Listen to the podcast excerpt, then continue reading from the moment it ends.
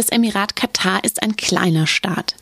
Auf rund 230.000 Einwohnerinnen kommen gut eineinhalb Millionen Arbeitsmigrantinnen aus Südostasien.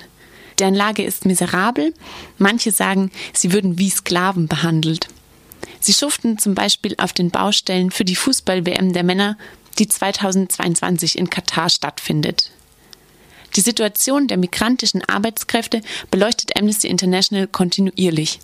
Jetzt hat die Menschenrechtsorganisation einen neuen Bericht veröffentlicht. Darüber spreche ich mit Regina Spöttl, Katar-Expertin von Amnesty International. Es gab ähm, 2013 schon mal einen Amnesty-Bericht.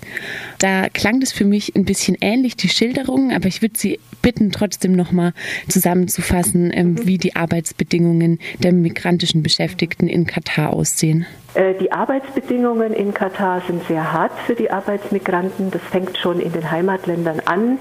Äh, Vermittlungsagenturen verlangen hohe Vermittlungsgebühren, äh, für die viele einen Kredit aufnehmen müssen, zu hohen Zinsen. In Katar angekommen werden ihnen meistens die Pässe abgenommen und sie bekommen neue Verträge, wobei sich manchmal der Lohn um die Hälfte reduziert. Die Menschen haben aber auch keine Möglichkeit, sich äh, wieder nach Hause zu begeben, denn sie haben sich ja hoch verschuldet und müssen also da bleiben.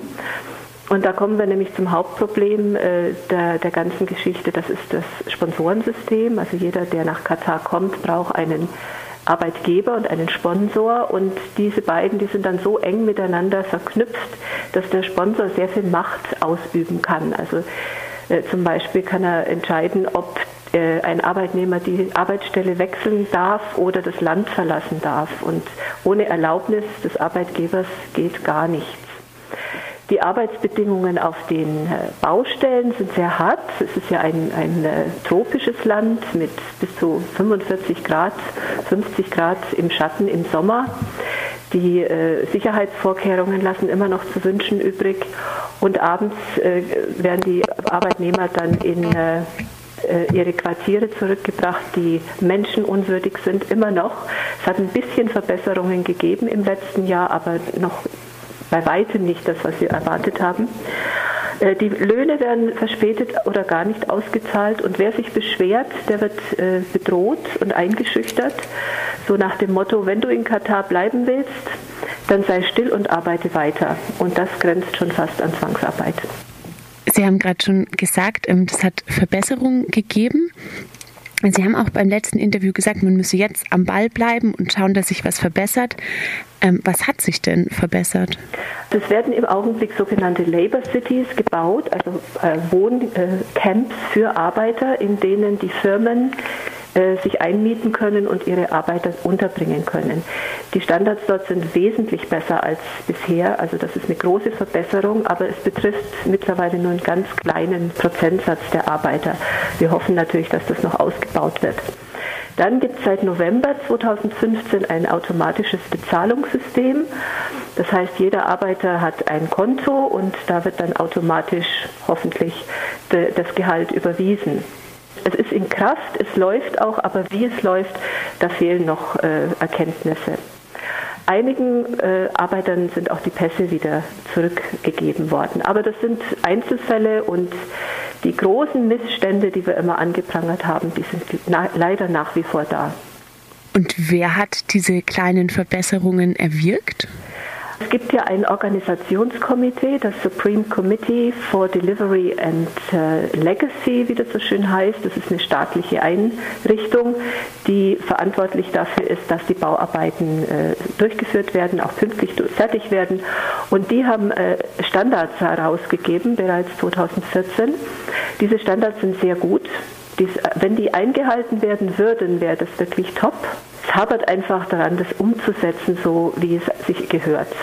In Katar sind ja Parteien und Gewerkschaften verboten. Regt sich da trotzdem irgendeine Form von Widerstand gegen die Ausbeutung der Arbeitsmigranten? Also es gibt Gewerkschaften in Katar, aber die dürfen, die sind nur mit Kataris besetzt. Die ausländischen Angestellten und Arbeiter dürfen da nicht beitreten und sie dürfen auch keine eigene Gewerkschaft gründen. Es hat mal eine Demonstration gegeben vor vielen Jahren und die wurden dann, die, die Teilnehmer wurden alle sofort ausgewiesen.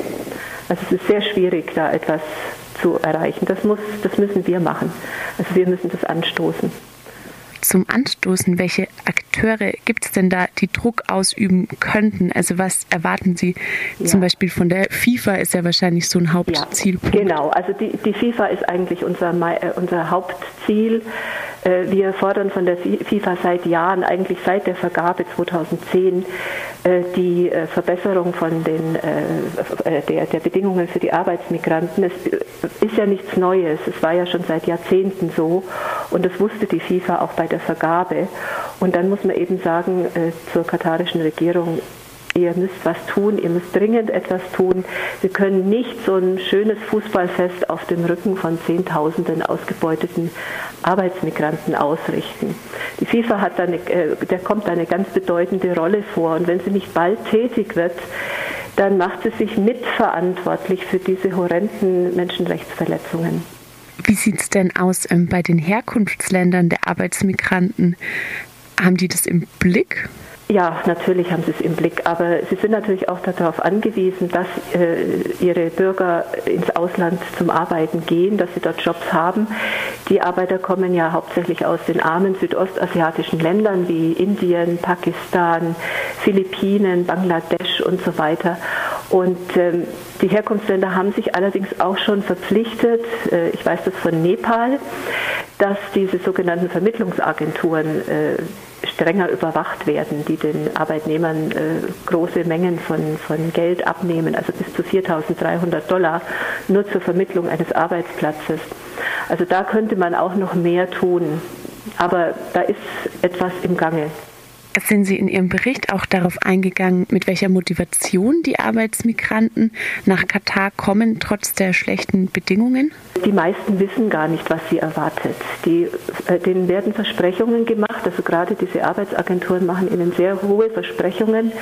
Äh, wir haben also Fälle, da wurden äh, einem Arbeitsmigranten 1000 äh, Dollar äh, Monatsgehalt zugesichert und als er dann nach Katar kam, äh, bekam er gerade noch mal 350 oder 400 Dollar. Also es hat sich mehr als halbiert. Also die kommen mit falschen Vorstellungen, mit falschen Versprechungen ins Land und das muss man natürlich auch dringend unterbinden. Äh, die Verträge, die dort unterschrieben werden, die müssen auch in Katar gelten.